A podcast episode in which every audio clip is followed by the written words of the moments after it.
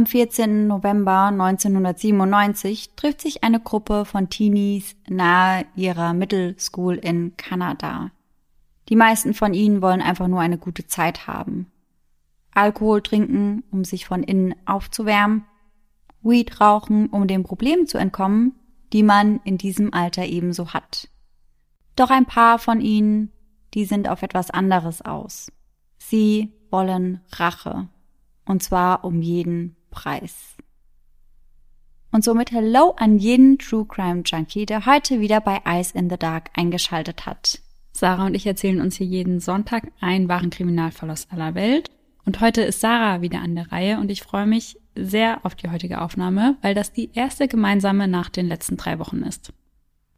Diesmal weiß ich schon, wo und wann der Fall spielt, aber ich bin sehr gespannt, was da noch so hinten dran steckt. Wenn euch unsere Folge gefällt oder unsere Folgen im Generellen, dann lasst gerne ein Abo da und wenn ihr möchtet, natürlich auch eine Bewertung. Da freuen wir uns immer besonders drüber. Und die Bilder zu den Fällen, die gibt's übrigens immer auf iceinthedark.podcast auf Instagram. Und wir haben eben kurz vor der Aufnahme in unsere Instagram Story nach langer, langer Zeit mal wieder ein Quiz gepostet damit ihr erraten könnt, um welche Folge es geht. Und normalerweise ist das häufig ziemlich schwer und viele von euch sind komplett ratlos. Aber diesmal ging es relativ schnell. Und die allererste, die es unter einigen, die es richtig erraten haben, richtig hatte, war die liebe Michelle. Deswegen liebe, liebe Grüße an dich. Im Oktober 2016 tritt in Abbotsford, British Columbia, eine junge Frau namens Kelly Ellard die eine lebenslange Haftstrafe wegen Mordes verbüßt, vor den kanadischen Bewährungsausschuss. Denn sie möchte ihre Entlassung aus dem Gefängnis beantragen. In dem kleinen Saal erzählt Kelly den Ausschussmitgliedern, dass sie im achten Monat schwanger ist. Die bevorstehende Mutterschaft habe sie verändert.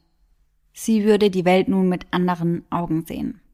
Und denjenigen, die in den 90ern, so wie wir, geboren wurden, denen dürfte der Name Kelly Ellard nicht unbedingt geläufig sein. Und mir selbst hat der Name auch nichts gesagt, aber Laura, wir haben doch damals zusammen mit Adrian an True Crime Canada geschrieben. Mhm. Und ich habe dafür dann natürlich nach wahren Verbrechen gesucht, die eben in Kanada spielen und dabei bin ich auf diesen Fall gestoßen. Und dann habe ich natürlich auf Adrians Liste, die er uns geschickt hat, nachgeschaut, ob der Fall schon vergeben ist. Und das war er leider. Und deswegen habe ich mich dann für einen anderen Fall entschieden, den Dexter Killer, über den wir auch in einer unserer Folgen gesprochen haben. Und du hast ja damals den Fall genommen, der in Bus 1170 spielt, den ich auch extrem heftig finde. Ja. Aber der heutige Fall, der hat mich irgendwie nie losgelassen. Ich habe schon so oft darüber nachgedacht, dass ich den unbedingt mal im Podcast besprechen möchte, aber irgendwie kam es nie dazu mhm. und heute ist der Tag. Und ich muss sagen, ich wusste ja, um was es geht, so im groben, aber die ganzen Details, die damit reinspielen, die sind schon sehr, sehr grausam. Deswegen an dieser Stelle eine kleine Triggerwarnung. Der Fall ist schon sehr, sehr grafisch. Also ich werde da auch relativ stark ins Detail gehen. Und außerdem ist das Thema Mobbing sehr präsent. Und auch wenn uns der Name Kelly Allard vielleicht nichts gesagt hat, war die junge Dame in den Medien recht präsent zu ihrer Zeit und wurde dort als Killer Kelly bezeichnet. 1997 war sie ein fester Bestandteil der Nachrichten und der Titelseiten zahlreicher Zeitungen. Zeitsprung ins Jahr 1997. Wir befinden uns in Saanich, das ist eine Bezirksgemeinde auf Vancouver Island, die zum Großraum Victoria gehört, also in Kanada. Im Jahr 1997, zumindest Anfang des Jahres, schien Kelly Allard eine eher unwahrscheinliche Kandidatin für solch große Aufmerksamkeit zu sein. Sie lebt in einer recht kleinen Stadt in View Royal an der man auf dem Highway nach Victoria vorbeifährt. Es ist ein malerischer Touristenort voller gepflegter Gärten und gemütlicher Teestuben. Und ich habe es schon oft gesagt und ich glaube du auch. Das ist ein Ort, an dem nie etwas Schlimmes passiert. Ja. Kelly ist 15 Jahre alt. Sie trägt ihr Haar zu einem kurzen dunkelbraunen Bob und hat einen kleinen Stecker in ihrer Nase. Seit einigen Monaten ist sie sehr eng mit Nicole Cook befreundet. Einem blonden, zierlichen Mädchen. Nicole ist die charismatischere von den beiden, zumindest wird sie so beschrieben, und außerdem ist sie um einige Ecken selbstbewusster. Dennoch haben sie einiges gemeinsam. Sie verbindet ihr Interesse an Gangsterrap, an Serienmördern und ihr Interesse an skrupellosen Männern wie ehemaligen Mafiabossen.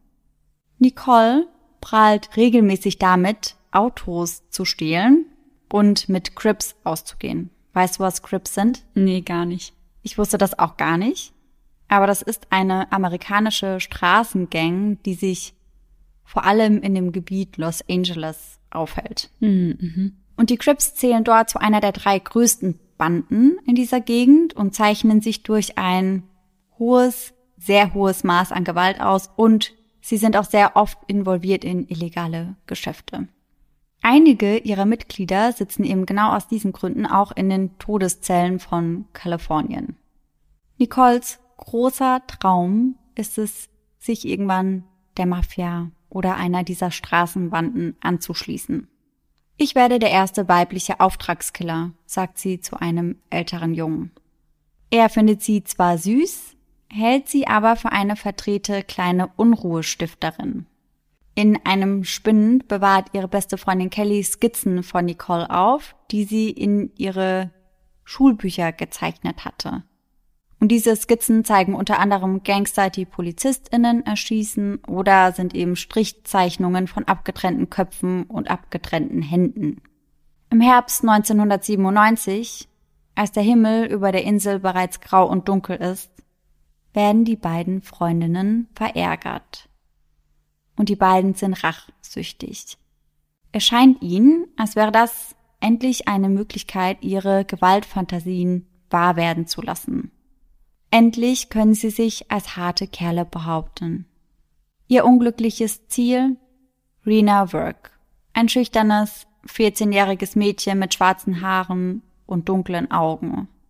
Rena gehört nicht zu den coolen Kids. Hat nur wenig bis gar keine Freunde.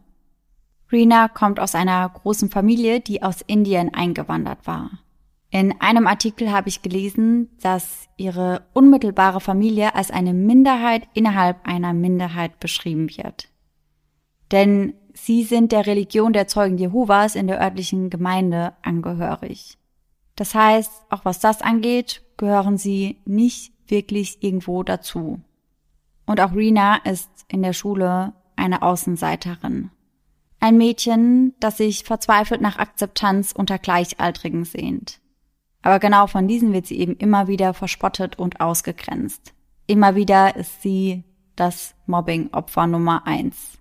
Und dabei ist sie nicht eine von vielen, die ab und zu mal schräg angeschaut wird oder die sich ab und zu mal einen blöden Spruch anhören muss, sondern sie ist wirklich das Hauptziel. Und zwar tagtäglich. Und das auch nicht nur von einer einzigen Person, sondern wirklich von riesigen Gruppen, die ihr beispielsweise Dinge antun, wie ihr in der Schule Kaugummi in die Haare zu kleben. Zum Ziel wurde sie unter anderem aufgrund ihrer Herkunft, wegen ihres Gewichtes und wegen ihrer Unsicherheiten, die sie mit sich selbst hat und schon ziemlich nach außen trägt. Und genau diese Schwachstellen, die nutzen ihre Mobber eben für sich aus.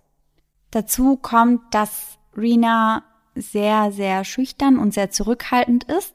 Also sie ist eben keine Person, die extrem schnell oder leicht Freundschaften schließt. Aber selbst wenn sie den Wunsch gehabt hätte, Freundschaften zu schließen, war das für sie ziemlich schwer, auch unabhängig von ihrer Person, einfach weil sie ja ständig geärgert wurde.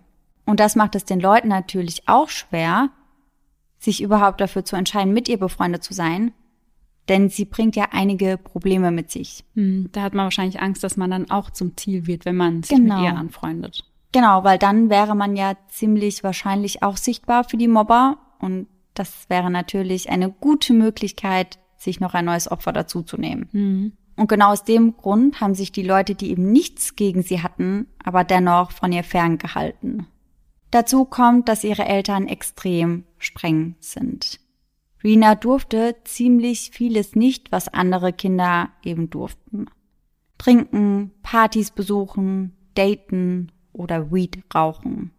Und damit war sie ebenfalls automatisch ausgeschlossen. Und das sorgte natürlich zusätzlich dafür, dass sie eben nicht mithalten konnte und irgendwann kratzte das dann auch an dem Verhältnis zu ihren Eltern. Anfangs war ihr Frust immer gegen die Kinder, die sie ärgerten, gerichtet, aber irgendwann verlagert sich diese Wut über die Situation auf ihre Eltern. Und zwar im Teenie-Alter, als sie in die Pubertät kommt, denn da beginnt sie dann über die Regeln ihrer Eltern nachzudenken. Außerdem schließt sie sich dann einer Gruppe von Außenseitern an, die nicht unbedingt den besten Einfluss auf Rena haben. Sie gerät also an die falschen Leute und das weiß sie eigentlich auch, aber es ist immer noch besser, zu den Falschen dazuzugehören, als zu gar niemandem. Denn das ist das erste Mal seit Jahren, dass Rena nicht mehr ganz allein ist. Doch damit beginnt sie die Regeln und die Erziehung ihrer Eltern immer mehr in Frage zu stellen. Sie ist genervt davon und lehnt sich dagegen auf. Irgendwann beginnt sie zu trinken und Gras zu rauchen. Denn sie möchte gerne genauso tough und so hart wie ihre neuen Freunde sein. Und wie die SchülerInnen, die sie ärgern. Manchmal büxt sie sogar von zu Hause aus, wenn sie irgendwo hin möchte, wo sie eigentlich gar nicht hin darf. Alles, was sie in dieser Zeit tut, lässt sich zurückführen auf diese verzweifelte Sehnsucht sich mit irgendwem anzufreunden und irgendwo dazuzugehören. Und dann macht sie etwas ziemlich Drastisches. Sie beschuldigt ihren eigenen Vater fälschlicherweise des sexuellen Missbrauchs. Und Rina meldet das sogar dem Jugendamt, denn ihre neuen Freunde haben ihr genau dazu geraten. So würde sie endlich das bekommen, was sie möchte. Mehr Freiheiten. Rina wird nach dieser Meldung sofort aus ihrem Zuhause genommen und vorübergehend in ein Pflegeheim gebracht. Ihre neuen Freunde hatten ihr gesagt, dann könnte sie so lange draußen bleiben, wie sie möchte, und sie würde regelmäßig Taschengeld bekommen und alles würde besser werden. Für Rina hatte sich das angehört, als wäre das der Teenie-Himmel schlechthin. Aber Überraschung, das ist natürlich nicht der Fall. Was, wenn man logisch darüber nachdenkt, ja auch klar ist, denn ihre Pflegeeltern bzw. das Pflegeheim, die fungieren im Grunde genommen ja als Vormünder für den Staat. Als wären die dann weniger streng als ihre eigenen Eltern. Und als Rina genau das klar wird, zieht sie die Anschuldigungen gegen ihren Vater auch wieder zurück. Worüber ihre Familie natürlich sehr froh und erleichtert ist. Sie verzeihen ihr das sogar und wollen sie eigentlich einfach nur wieder bei sich haben. Aber Rina kommt nicht direkt wieder nach Hause, aus Sicherheitsgründen, denn manchmal nehmen Kinder solche Anschuldigungen ja auch nur zurück, weil sie Angst bekommen oder weil ihnen die neue Umgebung nicht gefällt und deswegen wird das Ganze Step by Step gemacht. Das heißt, es wird erstmal abgewartet, Rina wohnt weiter in dem Heim, trifft sich aber immer regelmäßiger mit ihren Eltern und schläft auch manchmal die ein oder andere Nacht dort quasi eine Rückkehr, aber eben Schritt für Schritt. Doch ihr rebellisches Verhalten, das legt sie weiterhin an den Tag. Denn sonst würde ja die Gefahr bestehen, dass sie nicht mehr dazu gehört. Und das kann und will sie unter keinen Umständen riskieren. Die neue Gruppe, mit der sie befreundet ist, die besuchen übrigens die Shoreline Middle School. Rina ist auf einer anderen Schule. Und das passt auch ganz gut, weil es ist so im Ort bekannt, dass die Shoreline eher einen etwas raueren Umgangston unter den Schülerinnen und Schülern hat und dass da schon mehr Problemkinder anzutreffen sind. Rina macht sich aber an beiden Schulen Feinde, also auf ihrer eigenen und auch an der Shoreline. Vor allem mit einem Mädchen verkracht sie sich, und zwar mit Missy Please. Missy bekommt nicht wirklich viel Aufmerksamkeit von zu Hause und benimmt sich nicht gut. Also sie kann man ganz klar als Problemkind kategorisieren. Aber niemand schaut wirklich nach ihr, was unter anderem wahrscheinlich auch daran liegt, dass sie elf weitere Geschwister hat. Das heißt, Missy trinkt regelmäßig und bleibt so lange draußen, wie sie möchte, weil das Zuhause ohnehin niemand hinterfragt. Sie darf all das machen, was Rena gerne tun möchte. Doch ihr strenges Elternhaus macht ihr da eben einen Strich durch die Rechnung. Trotzdem freunden sich die beiden in der sechsten Klasse an. Unter anderem bestimmt auch, weil sie beide Außenseiter sind. Ab dem Zeitpunkt machen sie recht viel miteinander und ich glaube, das Gefühl, ausgegrenzt zu werden, das verbindet auch untereinander. Denn sonst hatten die beiden nicht wirklich viel gemeinsam, außer eben, dass sie nachvollziehen konnten, was der jeweils andere eben gerade durchmacht. Doch kurz darauf ziehen Missys Eltern dann weg und es kommt zu einer kleinen Unterbrechung ihrer Freundschaft. Doch Rena und Missy treffen sich dann in dem Jugendwohnheim oder in diesem Pflegeheim auf Zeit wieder. Der Unterschied ist, dass Missy dort ist, weil ihre Mutter sie nicht mehr zu Hause haben möchte. Rena ist dort, weil sie es selbst so wollte. Die beiden freunden sich dann wieder an, doch das hält nicht lange. Der Grund dafür, Rena schläft mit Missys festem Freund. Boah, okay. Ja, also das ist auf gar keinen Fall cool, aber ich habe da viel drüber nachgedacht und Rena war sich sehr unsicher mit sich selbst und auch mit ihrem Körper hatte sie wohl ziemlich starke Probleme. Und ich glaube, wenn dann da ein Junge kommt und dir schöne Augen macht und dir ein gutes Gefühl gibt, dass du da halt viel, viel anfälliger für bist. Mhm. Auch wenn das das natürlich auf gar keinen Fall rechtfertigt. Aber ich finde, das muss man so ein bisschen im Hinterkopf behalten. Missy und Rena streiten sich daraufhin aber natürlich, denn Missy ist verständlicherweise ziemlich sauer und sagt Rena auch, dass sie damit ganz klar eine Grenze überschritten hätte. Zur gleichen Zeit lernt Rena ein anderes Mädchen kennen. Ein Mädchen, das sie bewundert. Die 14-jährige Nicole Cook. Auch sie lebt in dem Heim und ist eher ein rebellischer, schwieriger Teenie. Doch im Gegensatz zu Missy ist Nicole sehr, sehr beliebt. Rena bewundert Nicoles unbekümmerte Ausgelassenheit und ihre Freiheit. Sie darf sich ihre Nägel blau lackieren und dafür im Auto ihres Onkels Puff Daddy hören. Sie ist zart und dünn und dennoch mutig. Und sie ist beliebt. Wenn Rena sich aussuchen könnte, wer sie gerne sein möchte, dann würde sie mit Sicherheit sagen Nicole. Die beiden freunden sich an, doch auch mit Nicole gerät sie kurz darauf aneinander. Denn eines Tages vergisst Nicole ihr kleines Adressbuch bei Rena. Und darin stehen eben einige Nummern, unter anderem auch von Jungs. Und Rena ruft diese nach und nach an und erzählt ihnen, einige unschöne Sachen über Nicole. Unter anderem, dass Nicole gar nicht so schön sei, wie sie denken würde, dass sie AIDS habe, dass ihre Augenbrauen hässlich seien oder dass sie Brustimplantate hätte. Solche Dinge eben, die natürlich nicht stimmen.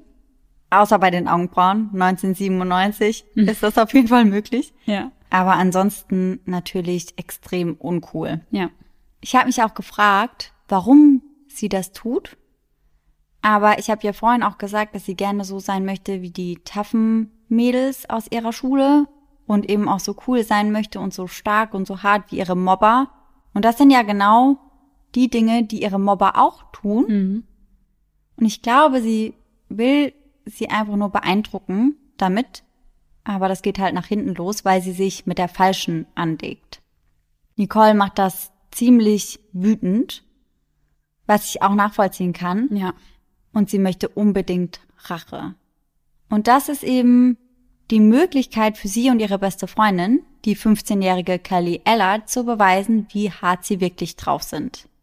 Gemeinsam hacken die beiden Teenies einen Racheplan aus, bei welchem sie auch noch einige KomplizInnen mobilisieren. Sie verabreden sich für Freitag in der Shoreline School. Dort wollen sie Rena verprügeln. Ein paar Tage vor dem geplanten Treffen hört Nicoles Mutter, wie ihre Tochter mit Kelly telefoniert und darüber spricht, ein Grab ausheben zu wollen, um dort ein Mädchen begraben zu können. Auf der anderen Seite hört sich das bevorstehende Treffen ganz anders an.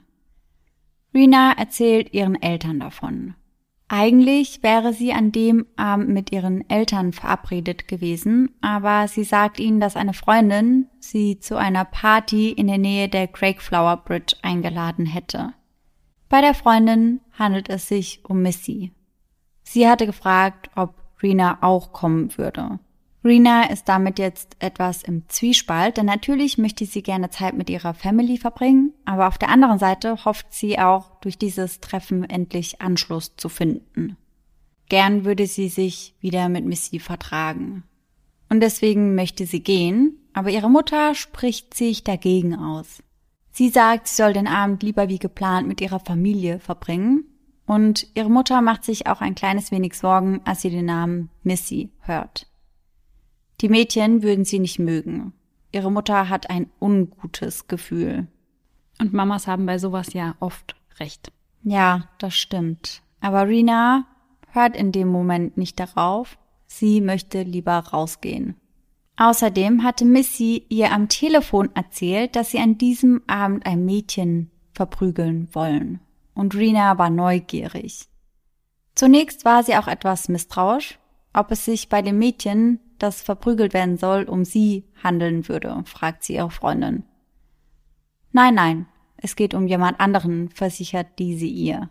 Rina bleibt misstrauisch, vielleicht sogar ein kleines bisschen ängstlich, doch ihr Wunsch dazu zu gehören, der ist größer als jede Angst und als jedes Misstrauen. Die Entscheidung ist also gefallen. Rina möchte gehen. Nur für ein paar Stunden, dann würde sie wiederkommen. Am späten Nachmittag trifft sie sich dann mit Missy und Nicole. Es ist ein eiskalter Tag und eine eiskalte Nacht mit klarem Sternenhimmel steht bevor. Die Mädels machen sich auf zu einem Feld hinter der Shoreline School. Dort haben sich gut 50 oder 60 Teenies versammelt. Und hier mischen sich dann oftmals auch die unterschiedlichsten Klicken. Das heißt, dort sind die Skaterboys, da sind die hübschen Mädchen, da sind auch die Jungs, die sich irgendwelchen Gangs zugehörig fühlen. Da sind wirklich alle. Fast niemand von ihnen weiß von Nicoles und Kellys Plan. Die meisten von ihnen kennen Rena gar nicht und sind ihr noch nie zuvor begegnet. Der Abend beginnt zunächst ganz friedlich. Die Kids chillen einfach nur auf dem Feld und unterhalten sich trinken nebenbei ein bisschen Alkohol, manchmal auch ein bisschen mehr und rauchen Gras. Bis einige der Jugendlichen dann ausrasten und ein Fenster zerschlagen. Kurz darauf wird die Party dann gecrashed, denn die Polizei schlägt auf, um diese aufzulösen. An diesem Punkt überlegt Rina sich, wieder heimzugehen. Es ist zum einen sehr, sehr kalt und irgendwie scheint die Atmosphäre dort auch komisch zu sein. Sie fühlt sich unwohl. Und deswegen ruft sie ihre Eltern auch an und sagt ihnen, dass sie in spätestens einer Stunde wieder zu Hause sein wird. Das lässt sich aber natürlich nicht mit dem Plan von Missy und Nicole vereinbaren, weswegen diese danach überfreundlich zu Rina sind. Das heißt, sie haken sich bei ihr ein, Sie lachen mit ihr, sie sprechen die ganze Zeit mit ihr und geben ihr einfach ein gutes Gefühl. Außerdem zerreißen sie aus Spaß ihr Busticket. Das macht es dann natürlich schwer für Rina wieder heimzukommen. Und deswegen entscheidet sie sich erst einmal dort zu bleiben. Aber so langsam sieht man ihr wohl an, dass sie sich unwohl fühlt und dass sie es mit der Angst zu tun bekommt und wahrscheinlich fragt sie sich auch, ob es vielleicht doch sie ist, die verprügelt werden soll. Eine kleine Gruppe, so etwa ein Dutzend von ihnen, zieht, nachdem die Polizei die Party aufgelöst hat, unter eine Brücke weiter. Dort ist es nicht wirklich schön, es ist recht feucht, es ist recht eng, der Beton ist voll von Graffiti, überall liegt Müll und ja, es stinkt nach Urin, es ist einfach kein schöner Ort. Das Ganze fällt zu einem schmalen Meeresarm ab, der unter den Einheimischen nur als The George bekannt ist. Das ist quasi wie so ein kleiner Flussarm, sage ich mal. Und auch wenn es dort nicht besonders schön ist, ist das genau das, was sie wollen, denn dort treibt sich auf gar keinen Fall irgendein Erwachsener herum. Das heißt, die Party kann dort ohne Zwischenfälle weitergehen und hier würden sie auch auf gar keinen Fall gestört werden. Unter der Brücke angekommen, setzt Rena sich auf einen alten Baumstumpf. Und nur wenige Sekunden später geht es auch schon los. Nicole, Kelly und Missy umzingeln sie. Nicole möchte wissen, warum Rena Gerüchte über sie verbreiten würde. Nun ist Rena klar, dass sie es ist, die verprügelt werden soll. Missy hat sie angelogen. Dazu muss man an der Stelle sagen, dass Nicole und Missy zu dem Zeitpunkt durch Zufall im gleichen Heim untergekommen waren und darüber kennen sich die beiden überhaupt. Das heißt, die Verabredung zwischen Rena und Missy war einfach nur eine Falle. Dann geht alles ganz schnell. Rena weiß sich nicht zu helfen, möchte vermutlich standhalten und einfach nicht so schwach wirken und begeht dann einen großen Fehler. Sie nennt Nicole, vor allen die noch dort sind, eine Bitch. Und das provoziert diese natürlich. Und jetzt fühlt sie sich wahrscheinlich gezwungen, eben noch eins obendrauf zu setzen. Sie geht auf Rena zu und drückt ihre glühende Zigarette auf ihrer Stirn aus. Zum einen ist das natürlich ziemlich schmerzhaft und hinterlässt im schlimmsten Fall sogar eine Narbe mitten im Gesicht. Zum anderen wird das als rassistischer Akt gewertet im Nachhinein, da Rina ja aus Indien kommt und das eine Anspielung sein sollte. Einige der Jugendlichen drumherum lachen einfach nur andere schauen nur zu.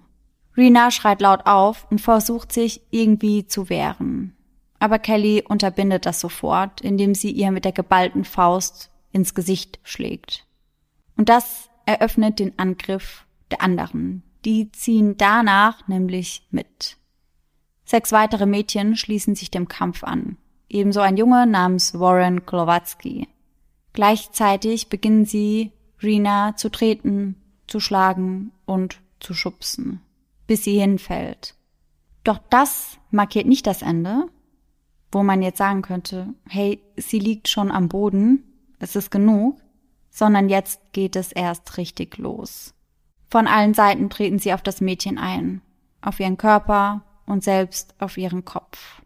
Immer wieder drücken sie ihre Zigaretten auf ihrem Körper aus versuchen sogar ihre Haare damit anzuzünden. Doch das funktioniert nicht.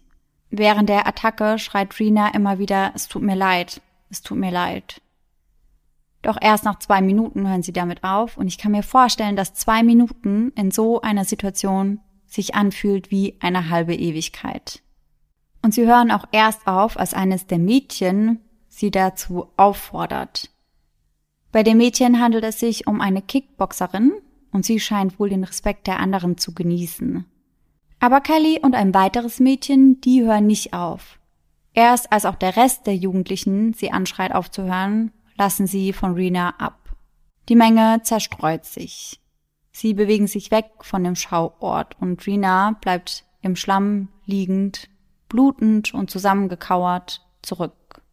Obwohl Rina schwer verletzt ist und weint, bietet ihr keiner Hilfe an.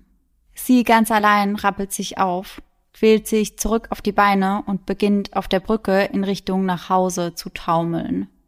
Missy und Nicole nehmen den Bus zurück. Sie müssen laut Heimriegeln um 23 Uhr zu Hause sein. Das letzte Mal sehen sie Rina auf der Brücke, auf dem Weg nach Hause.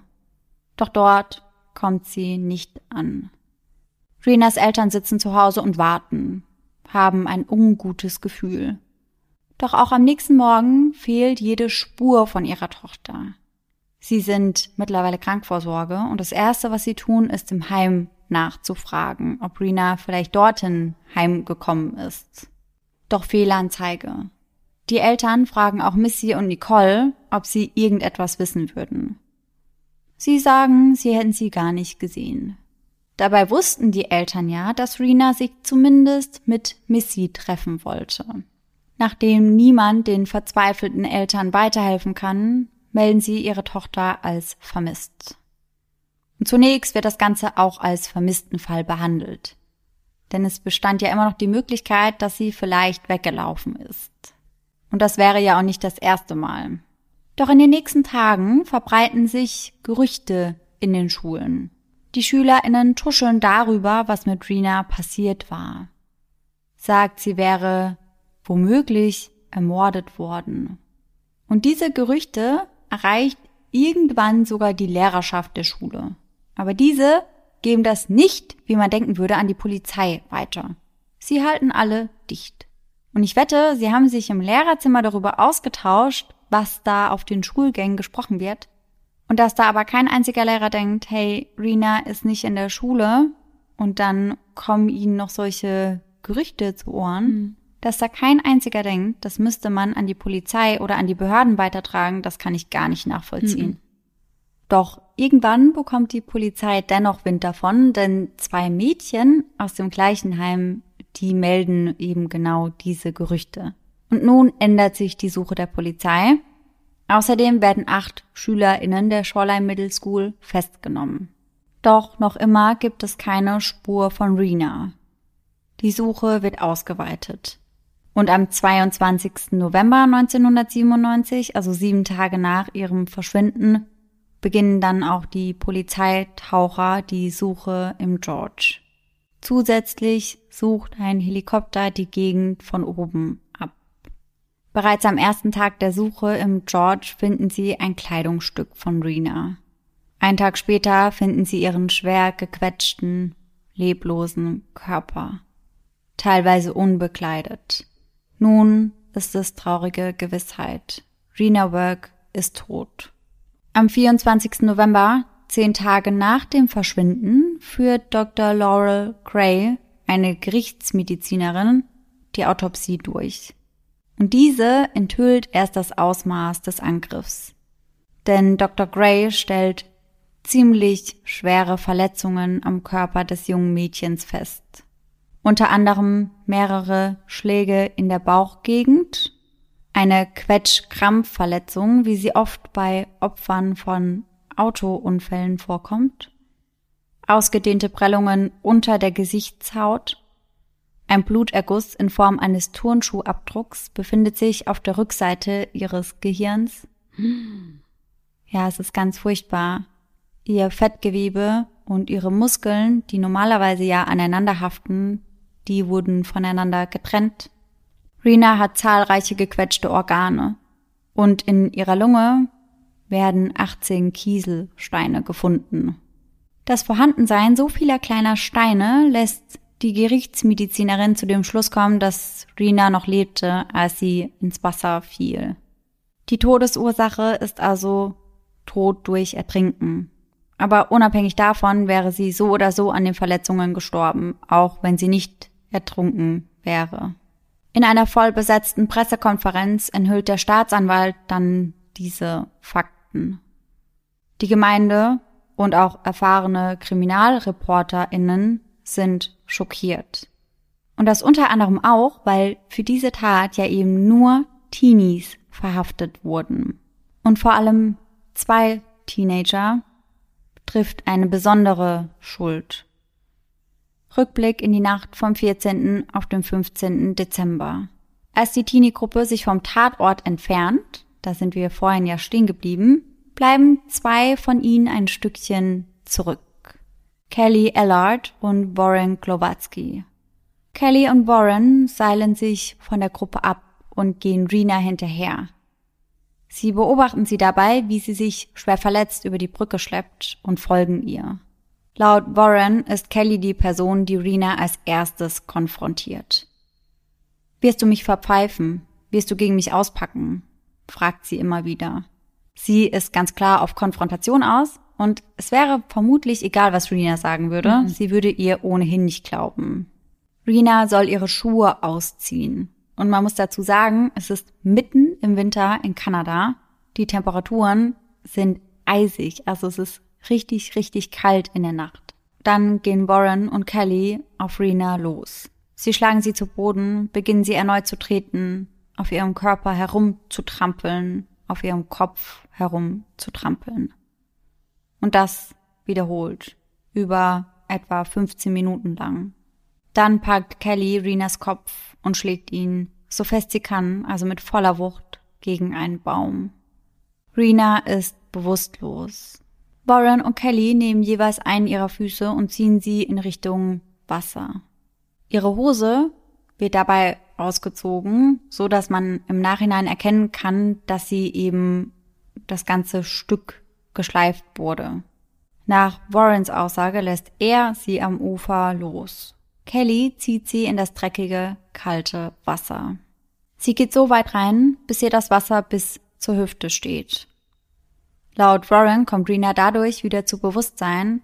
Kelly packt sie dann erneut an den Haaren, reißt ihren Kopf nach hinten und schlägt dann wiederholt mit, das nennt man Karate-Schläge, auf ihre Kehle.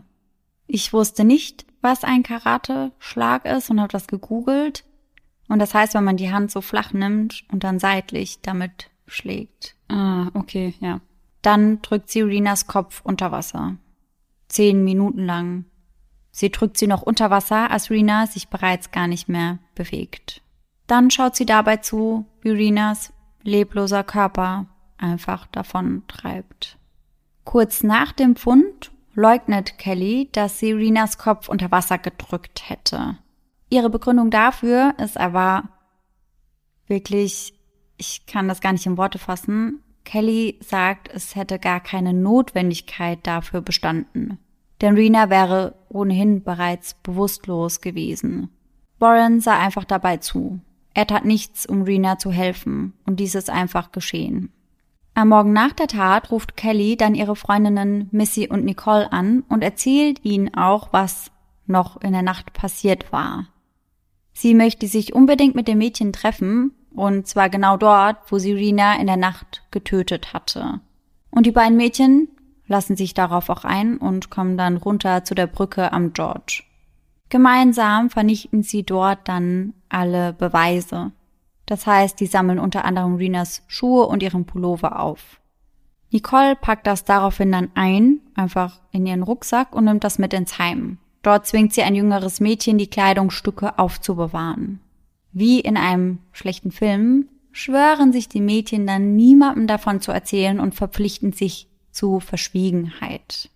Im Februar 1998 werden sechs der Jugendlichen, die an dem ersten Angriff beteiligt waren, vor dem Jugendgericht angeklagt. Drei von ihnen bekennen sich der Körperverletzung für schuldig. Die anderen drei werden dann im folgenden Prozess wegen desselben Delikts ebenfalls schuldig gesprochen. Sie landen alle in Jugendstrafanstalten mit Strafen von bis zu einem Jahr. Das relativ milde Urteil liegt daran, dass sie eben noch so jung waren und dass der erste Angriff auch bei weitem nicht so schlimm war wie der zweite Angriff. Was ich jedoch dennoch fragwürdig finde, ist, dass darunter auch Nicole Cook ist. Und sie war ja mitverantwortlich für den kompletten Plan. Sie war ja nicht eine der Schülerinnen, die da einfach aus der Situation raus mitgemacht hat, sondern sie hatte das Ganze ja mitgeplant. Ja. Und deswegen finde ich das Urteil für sie schon etwas milde, muss ich sagen. Aber sie sieht das ganz anders. Sie sagt im Nachhinein, das Urteil wäre ziemlich hart gewesen. Denn sie wäre ja in keiner Weise für Rinas Tod verantwortlich. Sehe ich irgendwie etwas anders, weil sie ja mit eines der Mädchen war, die die Attacke mit initiiert hat und hätte es die erste Tat nicht gegeben, wäre es zu der zweiten wahrscheinlich auch nicht gekommen. Mhm. Aufgrund der Schwere des Verbrechens werden Kelly Allard und Warren Glowatsky als Erwachsene angeklagt. Von allen verhafteten Teenagern entspricht Warren am ehesten den gesellschaftlichen Vorstellungen von einem Kriminellen. Der 16-jährige Junge ist recht klein und schmächtig, hat Rehaugen und einen Schopf voller dunkler Locken. Er sieht nach außen hin aus wie ein Teenie-Schwarm und das war er auch immer, aber er hatte kein leichtes Leben. Seine Mutter, eine Alkoholikerin, war schon seit Jahren nicht mehr da und mit seinem Vater musste er ständig umziehen. In den Monaten vor dem Mord hatte er im Haus eines Freundes gewohnt, denn auch sein Vater hatte ihn kurz zuvor verlassen. Sein Vater hatte sich nämlich dazu entschieden, in Kalifornien mit einer Frau zu leben, die er in einem Casino in Las Vegas kennengelernt hatte. Das war ihm wichtiger, als bei seinem Sohn zu sein, aber immerhin schickte er ihm regelmäßig Geld. Borum prahlte oft damit, dass er ein Grip sei. Und man muss dazu sagen, also das ist nicht wirklich bestätigt, aber ich habe auch gelesen, dass er unter anderem bei einem Aufnahmeverfahren mitgemacht hat. Ich weiß nicht, ob das bei den Grips war. Aber auf jeden Fall bei einer Gang. Und dafür musste er sich wohl auch ziemlich übel verprügeln lassen. Warren hatte Rena nie zuvor getroffen. Das heißt, er hat sie an diesem Abend das allererste Mal gesehen. Und obwohl er nicht mal Teil von Kellys und Nicoles Plan war, also er wusste davon gar nichts, hat er mit auf Rena eingetreten. ZeugInnen aus dieser Nacht sagen nämlich, dass er schon beim ersten Angriff auch mindestens einmal auf ihren Kopf getreten hätte. Am nächsten Tag, also nach der Tat, taucht er dann bei seiner Freundin auf und gibt ihr eine Hose von sich, auf der Blutflecken waren und bat seine Freundin darum, dass diese diese Flecken da rausbleichen sollte. Als die Polizei dann auf ihn kommt, gesteht er wohl auf den Knien, dass er Rena zusammen mit Kelly gefolgt sei und dass etwas passiert sei, dass Kelly ihr etwas angetan hätte. Die Polizei, und das muss ich sagen, finde ich ja auch schon ein kleines bisschen toxic, die spotten über sein Eingeständnis. Und sie spotten auch darüber, dass er so hilflos dabei gestanden hätte, als Rena ertränkt worden wäre. Sie sagen nämlich zu ihm, dass er ja der Mann wäre in diesem Fall und dass er deswegen ganz schön untergehen würde. Und auch die Justiz hat recht wenig Mitleid mit ihm. Was ja auch irgendwo richtig ist, ich meine, die Tat, die er begangen hat, die war grausam. Vor Gericht gibt es auch zahlreiche Zeugen, die gegen ihn aussagen und die eben auch gesehen haben, wie er Rina über die Brücke gefolgt wäre. Andere haben ihn auch danach gesehen, gut gelaunt, voller Schlamm und Blut. Im Frühjahr 1999 erklärt der Vorsitzende Richter in einem Schnellverfahren ohne Geschworene Warrens Aussagen für unvollständig und unwahrscheinlich. Er wird verurteilt zu lebenslanger Haft. Doch, weil er 16 Jahre alt war bei der Tat, kann er nach sieben Jahren für Bewährung in Betracht gezogen werden. Vor dem Gerichtsgebäude steht seine schwer betrunkene Mutter und sagt unter Tränen zu den Reportern, es ist einfach unmöglich, dass er dieses Mädchen getötet hat. In den Verhören und bei ihrem Prozess gibt Kelly wiederum eine ganz andere Version der Ereignisse wieder als Warren. Bei der ersten Befragung sagt sie, sie habe keinen Zweifel daran, dass der Mörder von Rena Nicole gewesen sein könnte. Nicole würde immer kranke Sachen sagen, einfach ein paar seltsame, verrückte Sachen. Sie hätte gesagt, sie wollte jemanden begraben. Kelly sagt auch, dass Nicole denkt, dass es cool wäre, wenn man Leute verletzen würde. Aber dass das gar nicht so sei. Kelly beruft sich auch relativ viel auf Stereotypen, gegen die sie normalerweise besonders scharf schießt. Unter anderem sagt sie Sachen wie Frauen würden sowas gar nicht tun. Aber Rückblick, wir wissen ja, dass sie recht oft über genau solche Sachen gesprochen hat. Und jetzt tut sie eben so, als wäre das nichts, wo eine Frau imstande zu wäre. In einem späteren Interview ist sie selbst dann der Sündenbock. Die Polizei findet in ihrem Schrank übrigens eine schwarze Calvin Klein Nylonjacke und die Arme der Jacke, die sind auch mit Salzwasser befleckt, die mit Proben aus dem George übereinstimmen.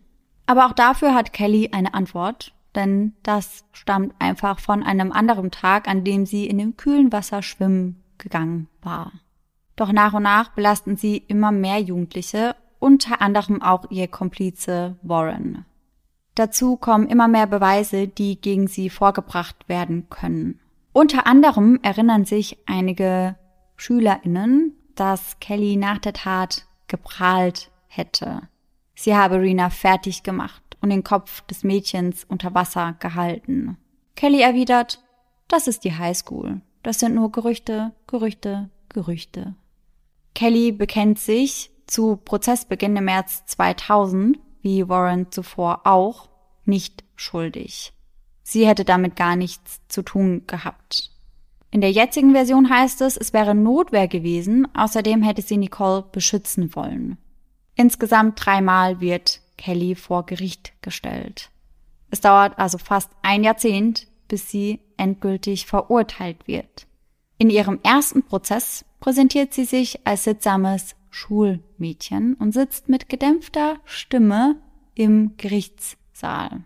Und Kelly hat ja eine relativ große Familie und die sind auch tagtäglich bei der Verhandlung dabei und nehmen die komplette erste Reihe ein. Sie sorgen außerdem dafür, dass Kelly einen der angesehensten Anwälte Kanadas bekommt. Vor den Geschworenen weist dieser treffend darauf hin, dass ihm keine DNA, keine Fingerabdrücke und keine blutigen Kleidungsstücke vorliegen, die gegen seine Mandantin sprechen. Gerücht plus Gerücht sei immer noch gleich Null. Nachdem das Geschworenengericht sie für schuldig befindet, lobt die Richterin Kellys überwältigende Tierliebe und verhängt die geringstmögliche Strafe. Sie bezeichnet das Mädchen als jung, intelligent und aus einer wunderbaren Familie stammend. Das muss man nämlich dazu sagen. Im Gegensatz zu Warren hatte Kelly schon eine sehr intakte, harmonische Familie. Und das, obwohl sie ja auch im Heim war. Das heißt, sie war eher die Unruhestifterin, aber das ging nicht von ihrer Familie aus, sage ich mal. Also sie hatte kein schlechtes, kaputtes Elternhaus. Im Jahr 2001 hebt der oberste Gerichtshof Kanadas ihre Verurteilung dann aber wieder auf. Die Begründung dafür war, dass sie unangemessen befragt worden wäre. Im Jahr 2004, während ihres zweiten Prozesses, steht Kelly dann einer äußerst taffen Staatsanwältin gegenüber. Dabei kommt dann eine ganz andere Seite von Kelly zum Vorschein. Immer wieder rollt sie mit den Augen und spricht sarkastisch. Ich bin kein Monster, schreit sie irgendwann. Ich werde bis zum Tag meines Todes behaupten, dass ich Rena Work nicht getötet habe. Das Verfahren wird dann aber für fehlerhaft erklärt, weil die Geschworenen sich nicht entscheiden können, also steht 11 zu 1. Das heißt, das Verfahren ist gescheitert. Der dritte Prozess, der findet dann im Jahr 2005 statt. Und nach fünf Tagen der Beratung fällt dann endlich ein Urteil. Kelly Allard wird für schuldig befunden und weitere Berufungen werden auch abgelehnt. Wie Warren auch wird sie zu einer lebenslangen Haft verurteilt. Aber auch sie kann nach sieben Jahren auf Bewährung entlassen werden. Noch immer beharrt sie auf ihre Unschuld und sieht sich keiner Schuld bewusst. Ganz anders mit dem Urteil oder mit der Tat geht Warren Glowatsky um. Er engagiert sich in Programmen der opferorientierten Justiz, die eine Versöhnung zwischen Opfern und Tätern anstreben. Im Rahmen dieses Programmes trifft er sich dann unter sechs Augen mit den Eltern von Rena. Er bittet sie um Vergebung und entschuldigt sich für seine Tat. Und Renas Eltern nehmen die Entschuldigung des jungen Mannes auch an. Sie sagen später, von allen Angeklagten in diesem ganzen Prozess war Warren Glowatsky der Einzige, der die Verantwortung für seine Taten übernommen hat. Später, und das finde ich unheimlich beeindruckend, unterstützen sie ihn sogar bei seinem Antrag auf volle Bewährung, die er dann 2010 auch tatsächlich erhält. Warren hält jetzt Vorträge in Schulen und Gefängnissen vor kriminalitätsgefährdeten Kindern und versucht, ihnen zu helfen. Kelly schlägt einen anderen Weg ein. In der Haft benimmt sie sich nicht sonderlich gut und begeht zahlreiche Verstöße. Sie handelt unter anderem mit geschmuggeltem Crystal Meth. Auch sie selbst nimmt dort regelmäßig Drogen und hört damit erst kurz nach ihrem 30. Geburtstag auf. Dann nimmt sie auch einen Job in der Gefängnisbibliothek an und freundet sich dort mit einem 41-jährigen Mann namens Darwin an. Von diesem ist Kelly dann auch im Jahr 2016 schwanger. Laut dem Bewährungsausschuss wurde ihre letzte psychologische Risikobewertung im August 2016 abgeschlossen. In den Dokumenten dazu heißt es, der Bewertung zufolge besteht bei ihnen ein mittleres bis hohes Risiko für künftige Gewalttaten, insbesondere auf längere Sicht.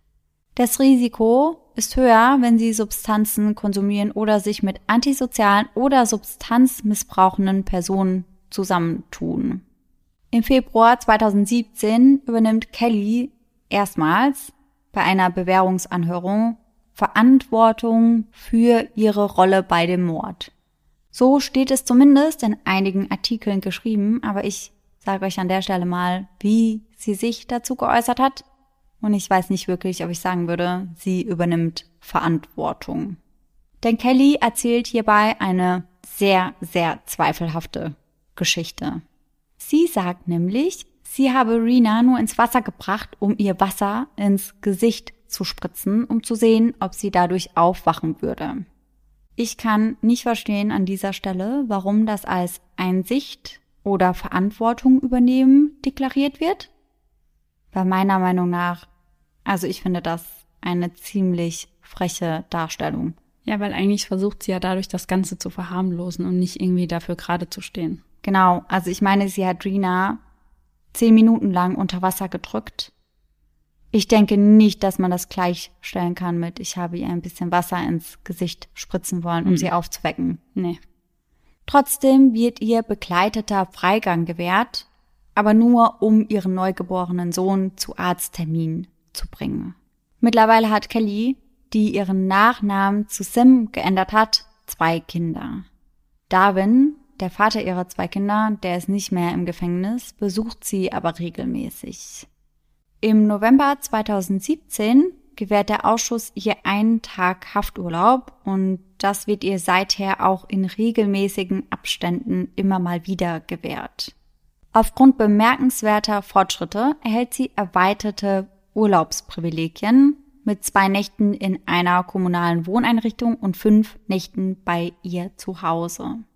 Im Bewährungsbeschluss heißt es, in den letzten zwei Jahren gab es jedoch Veränderungen in ihrem Privatleben und der Stress der Mutterschaft und der Haushaltsführung begann sich auf sie auszuwirken. Ihr Lebensgefährte verlor seinen Arbeitsplatz und sie hatten finanzielle Probleme. Und aus diesem Grund wird die Bewährung bzw. diese erweiterten Urlaubsprivilegien dann wieder ausgesetzt. Die Aussetzung wird dann Ende Oktober 2021 wieder aufgehoben und ihre Bewährungszeit dann im März erneut verlängert. Eine vollständige Bewährung, also dass sie so wie Warren wieder komplett frei raus könnte, die wird ihr aber nicht gewährt. Auch weil sie sich, laut eigenen Aussagen, dafür noch gar nicht bereit fühlen würde. In Few Royal halt der Mord an Rena Work noch immer nach und verfolgt die Gemeinde. Allerdings muss man dazu sagen, dass sich seit dem Mord nur relativ wenig geändert hat. Nach wie vor gibt es in der kleinen Gemeinde wenige Bemühungen, Orientierung oder Schutz zu bieten.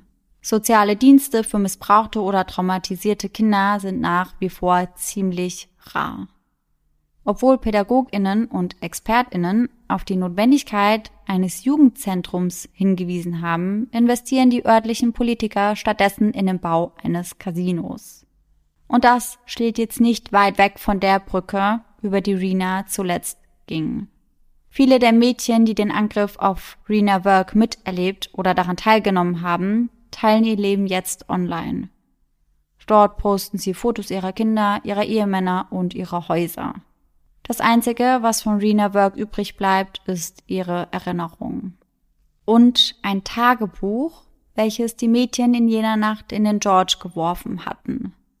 Die Taucher hatten es gefunden und nun liegt es mittlerweile wahrscheinlich in einem forensischen Labor oder in irgendeinem Aktenschrank. Rena hatte immer Tagebuch geschrieben und ihre Eltern finden es unfassbar furchtbar, dass Rena das niemals wieder tun wird. Also ich muss sagen, ich bin richtig schockiert, wie brutal diese Tat abgelaufen ist. Ja. Also ich dachte auch, als du erzählt hast, dass sie dann über die Brücke läuft und dann verschwindet, dass sie wirklich aufgrund der Kälte und der Verletzungen irgendwie zusammenbricht und dann mhm. deswegen ertrinkt oder stirbt. Aber der zweite Angriff war ja noch so viel schlimmer als der erste. Also als du die Verletzungen vorgetragen hast, ja. mir ist echt der Mund offen stehen geblieben. Das war ja, ja. so schlimm.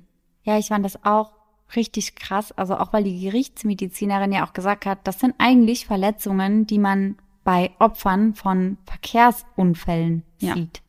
Das muss man sich mal überlegen, mit welcher Wucht die beiden dann auf sie eingetreten mhm. haben müssen. Und ich habe euch tatsächlich nicht mal alle ihrer Verletzungen vorgelesen. Ja. Das war wirklich eine ellenlange Liste. Und als du diese ganzen Streitigkeiten vorher erzählt hast, mhm. ich finde, man kann sich da auch ganz gut reinversetzen, ja, wie das selbst war, als man in dem Alter war, weil da war es wirklich das Allerwichtigste, dass man irgendwo dazugehört mhm. und ich hatte auch eine Zeit lang mit einer Klassenkameradin ziemlich viel Stress, also die mich auch total ausgegrenzt hat und Mhm. sehr, sehr gemein zu mir war. Und ich weiß, wie einsam man sich da fühlen kann. Und allein der Gedanke, dass sie da hingeht und dann Ja. denkt er ja, die versöhnen sich wieder und dieser Moment, wo sie dann gemerkt haben muss, dass sie diejenige ist, die verprügelt werden soll, das muss ja auch schon so schrecklich gewesen sein. Ja, total. Mir tat das irgendwie auch so krass leid, das zu sehen, weil wie bei dir war es bei mir auch als so, dass ich von einigen Mitschülern ein bisschen geärgert wurde. Und wenn ich mir jetzt überlegt hätte, dass die mir geschrieben oder mich angerufen hätten und gesagt hätten, hey, lass uns am Bäcker treffen. Bei uns war das ja eher der Bäcker Mhm. als irgendwie hinter der Schule. Dann wäre ich da hingegangen Ja. und hätte auch gehofft, cool, jetzt gehöre ich endlich zu dieser coolen Clique. Ja. Vielleicht haben die jetzt doch Lust auf mich. Und ja, ich verstehe Rinas Verhalten deswegen auch so ein bisschen. Ich kann Ja, mir auch voll. vorstellen, dass ich dann vielleicht auf extra tough gemacht hätte und dass ich dann vielleicht auch sowas gesagt hätte wie Rina, als sie angegriffen wird, sagt sie zu Nicole ja dann, sie wäre eine Bitch. Und natürlich ist das nicht cool, aber du willst da ja auch nicht als kleines, schwaches Mädchen dastehen und wieder das Mobbing-Opfer sein und wieder die Blöde sein und denkst halt, hey, ich behaupte mich jetzt. Ja. Und ich kann das schon irgendwo nachvollziehen. Und ja, dass sie mit der Hoffnung dahingegangen ist, da endlich dazuzugehören. Und dann stirbt sie in dieser Nacht. Das ist schon krass. Und auf was für eine Art und Weise. Also das Ja. ist ja wirklich ein absoluter Albtraum einfach. Und auch, dass sie dann da über 15 Minuten lang verprügelt wird und dann bewusstlos ist und dann aber nochmal von dem kalten Wasser aufwacht und dann ja realisieren muss, jetzt ist es gleich vorbei. Ja. Das muss ganz, ganz grausam sein. Und ich finde das ja auch für die Eltern so schlimm, denn wir haben ja darüber gesprochen, dass die früher schon sehr streng waren. Ja. Und als Rina dann deswegen ins Heim kommt, also sie hat das ja eigentlich nur erzählt, damit sie den strengen Regeln so ein bisschen entgehen kann, da haben die Eltern auch gemerkt, okay, wir müssen ihr vielleicht ein paar mehr Freiheiten lassen. Und an dem Abend wollten sie sie ja eigentlich gar nicht gehen lassen und haben das wahrscheinlich einfach nur getan, weil sie dachten, komm, wir müssen weniger streng sein. Und Ja. genau dann passiert was. Das muss so ein schreckliches Gefühl gewesen sein. Ja, also ich kann mir das auch gar nicht vorstellen. Ich glaube, die Eltern fühlen sich da auch so mitschuldig. Also ich kann mir das zumindest vorstellen, weil wären sie wie sonst streng geblieben und hätten darauf beharrt, dass sie zu Hause bleibt, dann wäre das nicht passiert. Natürlich trifft sie trotzdem keinerlei Schuld, Ja. aber das zu sagen ist halt eben was anderes, als da auch wirklich dran zu glauben. Und ich finde es auch echt krass, dass Warren sich dann so entwickelt hat, also dass er wirklich dafür gerade stehen wollte, was er getan hat und dass er sich auch bei den Eltern entschuldigt hat. Also ich glaube, das machen sicher nicht viele und ich finde es auch super stark von den Eltern, dass sie dann sagen, ja, wir vergeben dir. Weil da haben wir auch schon oft drüber gesprochen, dass das ja auch viel mit dem eigenen Seelenfrieden einfach zu tun Ja, hat, dass man für sich selbst sagt, okay, ich mache das für mich und ich vergebe ihm, dass ich diese Wut und diesen Hass einfach nicht mehr mit mir rumtrage. Ja, ja, und das habe ich bis zu einem gewissen Grad auch noch so gesehen dort. Also, dass sie die Entschuldigung deswegen angenommen haben, aber dass sie ihm sogar helfen, dass er auf Bewährung freikommt, das Ja. finde ich echt beeindruckend. Ja, total. Also ich weiß nicht, ob ich das geschafft Mhm. hätte. Ja. Vor allem, wenn man halt bedenkt, auf was für eine grausame Art und Weise ihre Tochter sterben musste. Ja, ja, ja. Aber, und das stimmt natürlich auch, dadurch, dass Warren eben sehr viel über die Tat spricht, Mhm. trägt er Rina quasi oder ihr Andenken quasi tagtäglich mit sich und sorgt auch irgendwie dafür, dass ihre Geschichte nicht vergessen wird. Ja. Und das sehen eben sehr, sehr viele auch als sehr stark und beeindruckend und das sehe ich schon auch so. Ich meine, man darf auch nicht vergessen, er war 16, Ja. da bist du einfach noch nicht voll entwickelt. Mhm. Da funktioniert dein Gehirn auch einfach noch nicht so wie bei einem Erwachsenen. Ja. Und ich finde, hier sieht man wirklich, dass Resozialisierung schon möglich ist. Ja. Das war halt einfach ein Jugendlicher, der nie wirklich Halt hatte. Ja. Der hat auch, bevor sein Vater weggezogen ist und er bei seinem Freund gewohnt hat, eine Zeit lang alleine in einem Trailerpark gelebt. Und er hatte halt nie irgendwie ein geordnetes Leben oder ein Vorbild oder irgendjemand, der ihn leitet. Und ich glaube, das hat ihm im Gefängnis sehr gut getan. Und ich finde das schon beeindruckend, wie er sich da wirklich entwickelt hat. Ja, total. Und auch wie du sagst, dass er da an Schulen geht und von der Geschichte erzählt, da kann er sicherlich auch die ein oder andere Tat verhindern, weil er die Jugendlichen da einfach zum Nachdenken anregt. Mhm, das hoffe ich auch.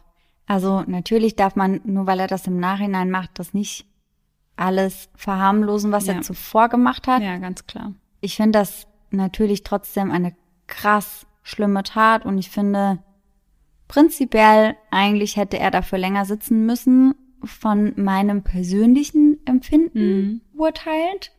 Aber dennoch finde ich seine Entwicklung jetzt im Gegensatz zu den meisten StraftäterInnen, die wir hier im Podcast behandeln, schon sehr, sehr fortschrittlich, sage ich mal.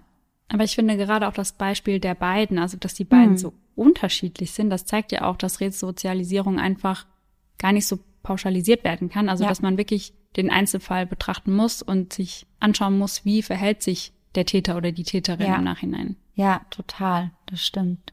Worüber wir am Ende der Folge auch gerne nochmal sprechen können, ist tatsächlich etwas, was ich jetzt gar nicht so krass mit in den Fall reingenommen habe.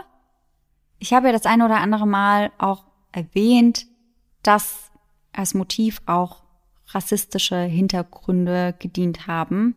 Und das wird tatsächlich, was den Fall angeht, ziemlich stark kritisiert, denn das wurde in den Medien gar nicht aufgegriffen damals. In den Medien heißt es eher, dass Girl Violence, also eben Gewalt unter Mädchen, hier ein Thema ist.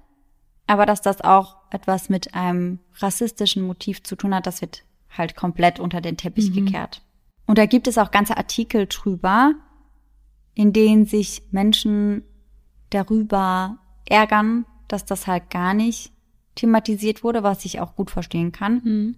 Ich habe mir dazu nicht alles durchgelesen, weil da gibt es unglaublich viel. Da gibt es unter anderem auch eine Masterarbeit zu, die sich eben komplett um dieses Thema kümmert, am Fallbeispiel von Rena Work und wie eben die Medien darüber berichtet haben. Ich fand das sehr spannend. Ich wollte das auf jeden Fall auch noch mit erwähnt haben und deswegen habe ich auch unter anderem eben die Handlungen mit erwähnt, die eben rassistisch gewertet wurden, wie beispielsweise das Ausdrücken der Zigarette auf Renas Stirn. Aber ich habe mich jetzt auch nicht so weit eingelesen in die Masterarbeit oder in die ganzen anderen Artikel, dass ich dazu jetzt ewig lang diskutieren könnte. Mhm. Aber das hat man ja schon öfter mal gehört, dass in gewissen Fällen gewisse Motive, die vielleicht rassistischer Natur sind, etwas unter den Teppich gekehrt werden. Das Thema hatten wir auch bei Sander Dia, bei der Folge über das Ritual der Studentenverbindung. Ja. Weil da ging es ja auch darum, hatte die Tat rassistische Hintergründe Mhm. oder wurden da einfach alle Anwärter gleich schlimm behandelt, sage ich mal. Mhm. Ja, ganz genau. Und das wurde da ja auch nicht wirklich groß thematisiert, bis sich irgendwann eben Leute gezielt dafür eingesetzt Ja. haben. Ja. Und das finde ich auch schon auf jeden Fall wichtig. Also wenn das ein Motiv ist, das eine Rolle gespielt hat, dann müsste das auch ausgesprochen werden. Mhm. Ja, definitiv. Alles in allem muss ich echt sagen, dass das ein furchtbarer Fall ist. Mhm. Ich fand ihn ganz, ganz schlimm. Mir haben auch die Eltern von Rena wirklich so unfassbar leid getan.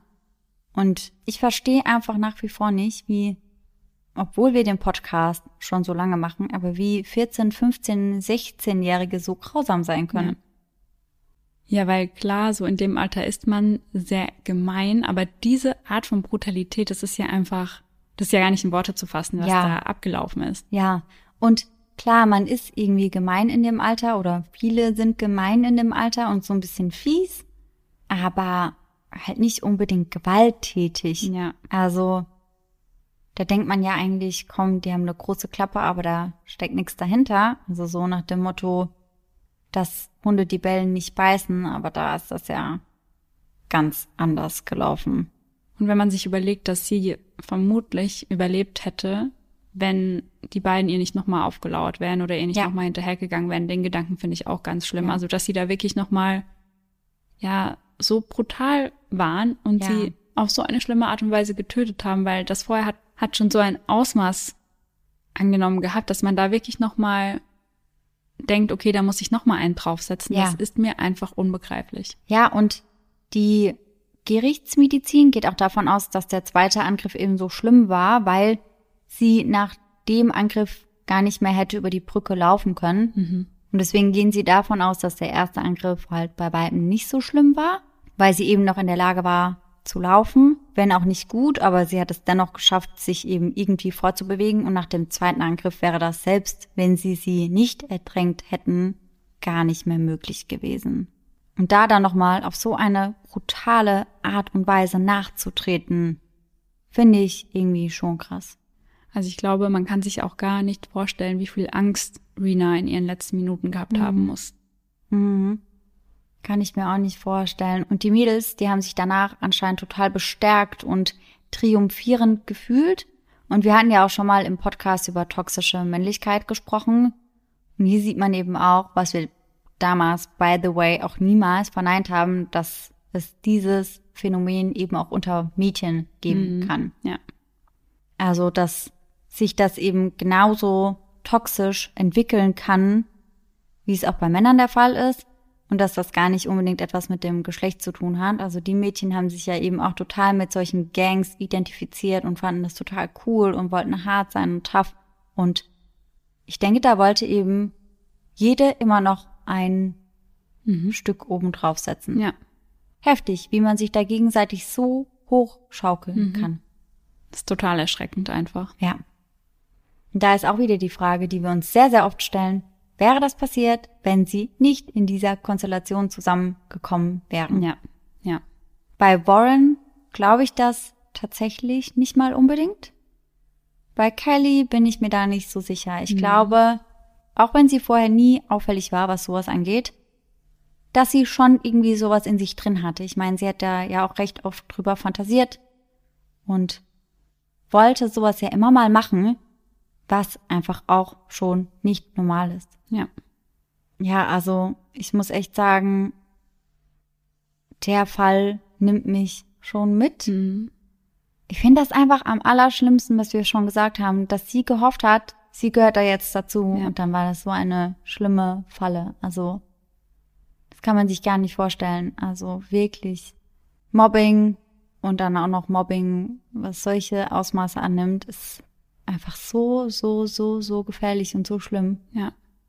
Also ich bin auch echt sprachlos und ich glaube, der Fall wird mir auch noch eine ganze Weile nachhängen, muss ich sagen. Hm. Und an dieser Stelle kommen wir dann zu unserer heutigen Gänsehaut-to-go-Geschichte, die wir wahrscheinlich alle ganz besonders gebrauchen können.